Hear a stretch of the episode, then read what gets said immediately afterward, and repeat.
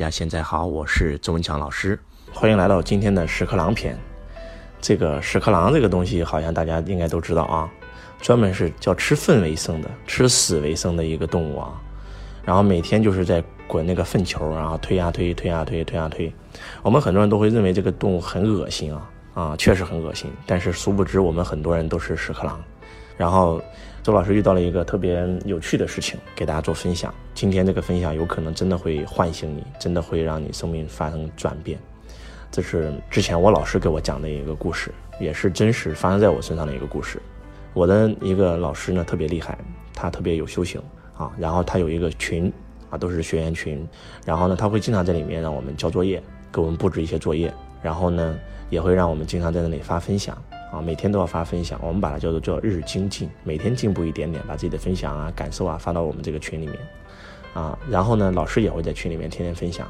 然后分享完以后，我们听完老师的分享，我们就会发发自己的分享感悟，啊，那么这个群呢，大概有将近五百人。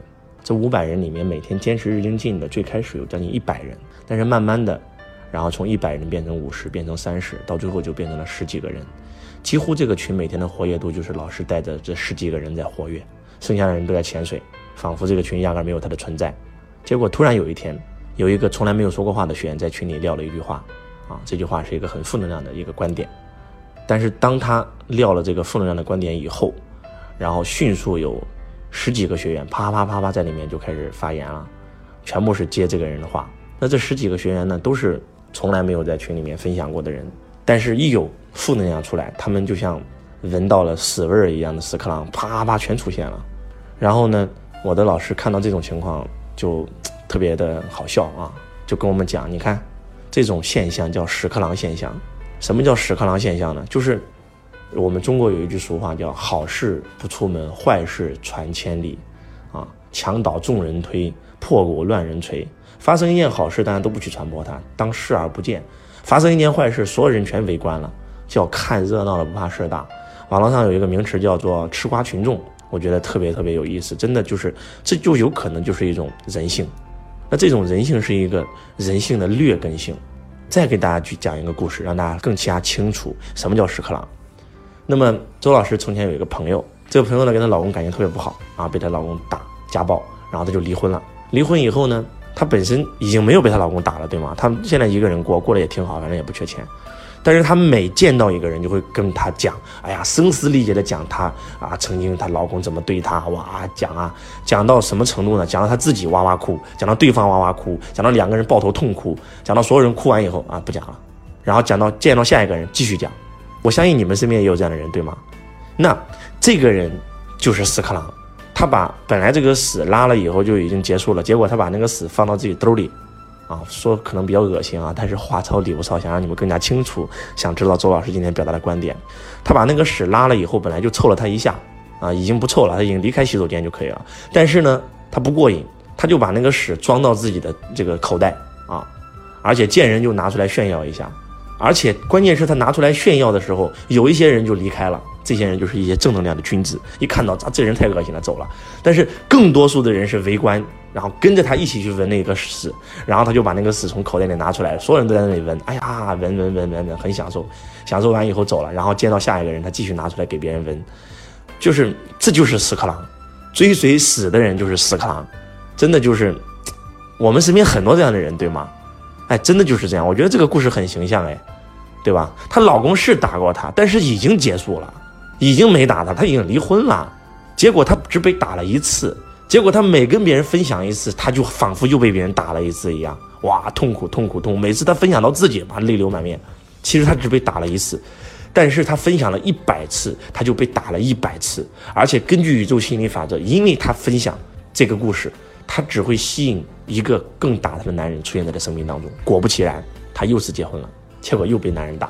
又离婚了，又是结婚了，又被男人打，三次失败的婚姻，而且他还逢人就讲，哇，真的是，就是我相信你们每一个人身边都有这样的朋友啊。当然了，那是我以前的朋友啊，因为当我看到他这样的时候，我清醒了啊，这个人太恶心了，不跟他玩了，拜拜。一个正能量的人看到一个负能量的人是隔离的，因为你跟他讲没有用的。但是很多人他就是看到负能量的人反而凑过去，这就是变成了屎壳郎。今天的主题就是不要让自己变成屎壳郎，真的不要每天就认为那个粪球就是你人生的所有。你们有没有发现很多农村大妈呀，每天东家长李家短，讲的就是那点事儿。而且你们有没有发现，在农村生活的人苍老的很快？我的父母以前在农村，然后就显得特别老，在家里面也是东家长李家短。结果当我的父母离开这个农村的时候，哇，他们再次回去的时候，很多人觉得哇，他们好年轻啊！哎，老家的人全老了，他们还很年轻。你们有没有发现过这样的现象？你们知道为什么吗？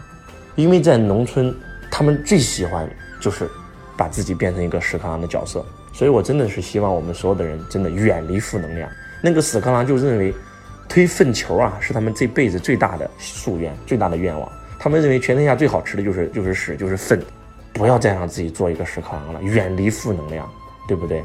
我们领导人提出正能量这三个字，真的非常非常有厉害。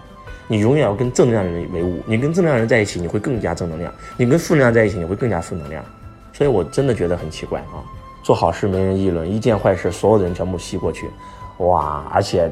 各自从兜里面掏出自己的粪，在那里闻，你闻闻我的，我闻闻你的，多恶心啊！虽然这个案例很恶心啊，但是它真的能够表达，很能表达我们的观点。真的，你拉完屎以后已经臭了你一下了，你从洗手间出来，把那个屎冲走就不臭了，结束了。非把屎揣着揣到兜里面，天天见人就给别人闻，然后别人也闻上瘾了，喜欢上这个味儿了，然后自己拉了也开始装到口袋，每一个人这个口袋里装的全是屎。你拿出来闻闻我的，我拿出来闻闻你的，众生就这么无名的活着，这多悲哀啊，多悲哀！这就是为什么周老师说，你看所有的这些修行者，各个的这个，不管是佛教也好啊，基督教也好啊，讲到开悟的最高境界是什么？不就是活在当下吗？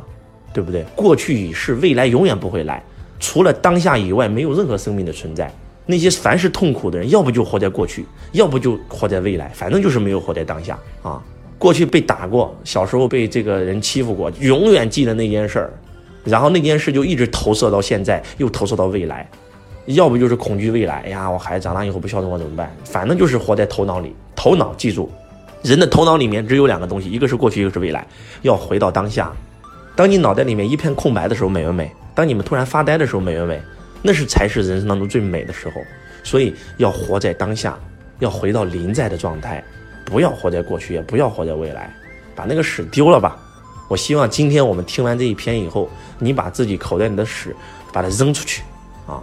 未来上完洗手间以后冲冲水，不要再让自己做屎壳郎了，变成蝴蝶多好啊！化茧成蝶，拥有更伟大的天空。